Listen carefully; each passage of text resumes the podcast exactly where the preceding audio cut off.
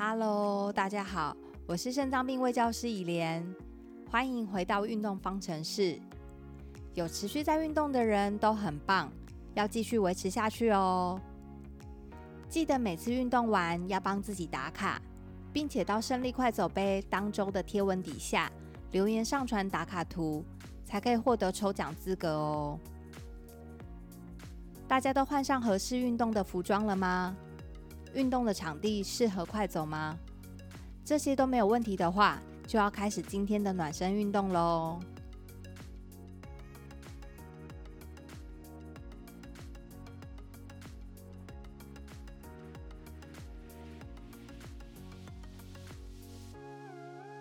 暖身运动要开始喽，记得保持正确的走路姿势，眼睛要直视前方，下巴平行于地面。肩膀要放松，身体要站直，避免向前或向后倾。收小腹，夹臀部。整个运动都要记了走路的七大要诀哦。随着迈入高龄化的社会，也越来越常会听到肌少症这个名词。今天就来聊聊肌少症是什么吧。肌少症就是指身体的肌肉量慢慢的减少，肌肉的功能逐渐的下降，进而会造成我们疾病的发生率提高，生活品质下降，甚至死亡的一种症候群。肌少症发生的原因有很多，包含了年龄的增长、长期卧床、疾病，还有营养不良。其中比较可以让自己去掌握的就是营养的部分，因此吃适当的食物还有分量就非常重要了。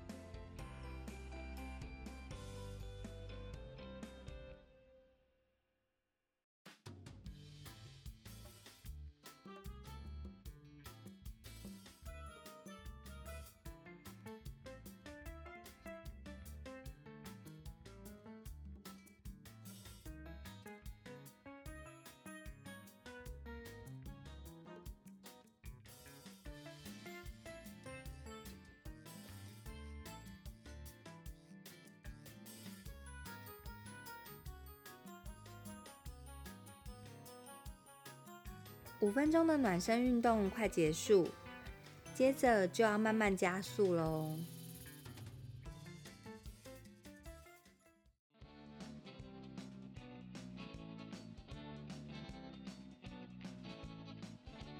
接下来要开始快走喽，慢慢把速度增加到自觉运动量表的十二到十三分，也记得搭配呼吸的控制。我们用鼻子吸气，嘴巴吐气，然后记得走四步是吸气，再走四步是吐气。可以依照每个人的步伐速度来做调整，看怎么样的配合是自己觉得最舒服的。我们刚才聊到肌少症的定义，那怎么样算是肌少症呢？我们可以用小腿围或者是问卷。来做初步的评估，最简单的方式就是使用小腿围。男生的小腿围小于三十四公分，女生的小腿围小于三十三公分，就有可能有肌少症。另外是使用问卷评估的方式，目前有 SARC-F 及 SARC SARC-CALF 的问卷。，S A R C Dash F 的问卷里面的项目包含了力量、行走、起身、登阶、跌倒这五个指标。每个指标的分数从零分到两分，零分代表执行这个行为是没有困难的，两分代表非常困难或者是无法执行。若这五个项目的总分，评分超过四分，就代表有肌少症的风险。SAR C D H C A L F 的问卷，它是由加上使用小腿围的计算。若小腿围男生小于三十四公分，女生小于三十三公分，分数就会多加十分。若总分超过十一分，就代表有肌少症的风险。若小腿围或者是问卷的评估有肌少症的风险，就会进入下一阶段的评估。评估的部分有两个指标可以确认。第一个指标是肌肉力量，通常会以握力来做检测。若男生的握力小于二十八公斤，女生的握力小于十八公斤，就代表可能为肌少症。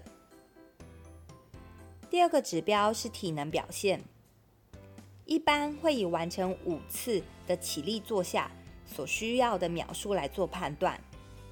若秒数超过十二秒，就有可能为肌少症。两个指标都评估完之后，只要有一个指标符合，就需要再进一步来测量肌肉质量，确认是不是有肌少症的状况哦。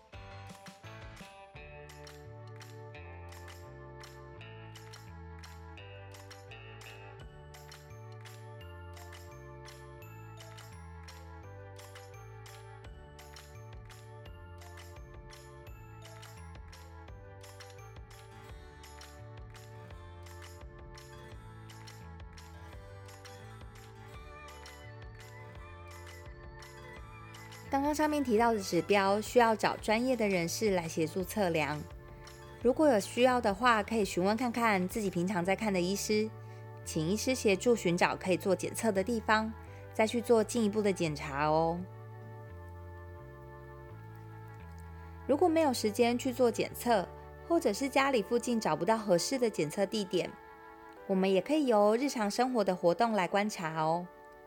分为以下五点：第一点为走路迟缓，就是在家中平地走路也觉得很困难；第二点为握力下降，拿不动沙拉油罐或者是毛巾、抹布拧不干；第三点是行动吃力。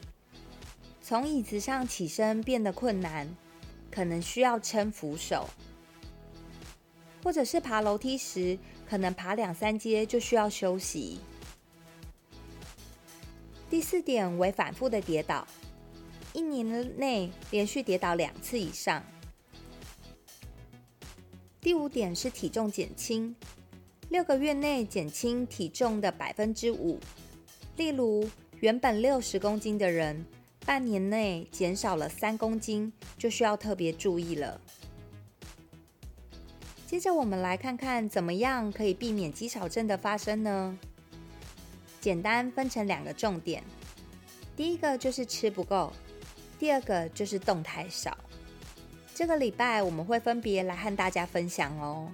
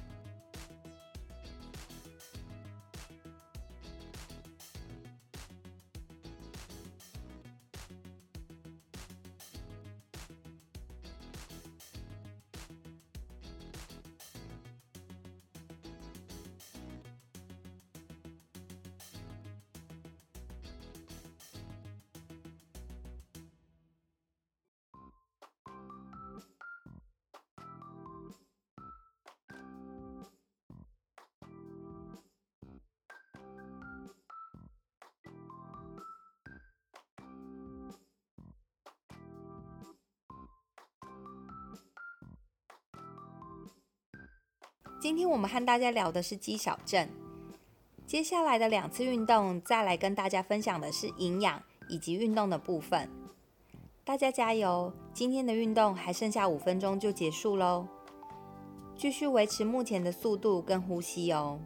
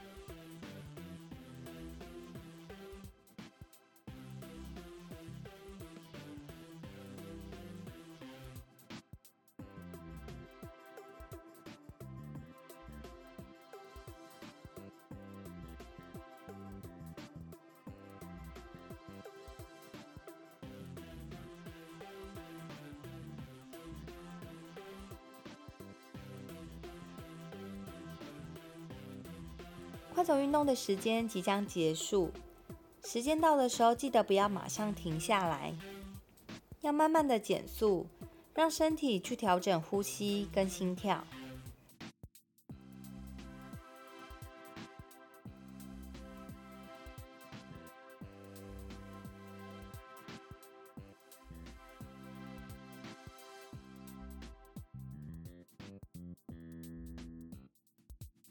恭喜大家完成了今天的运动挑战！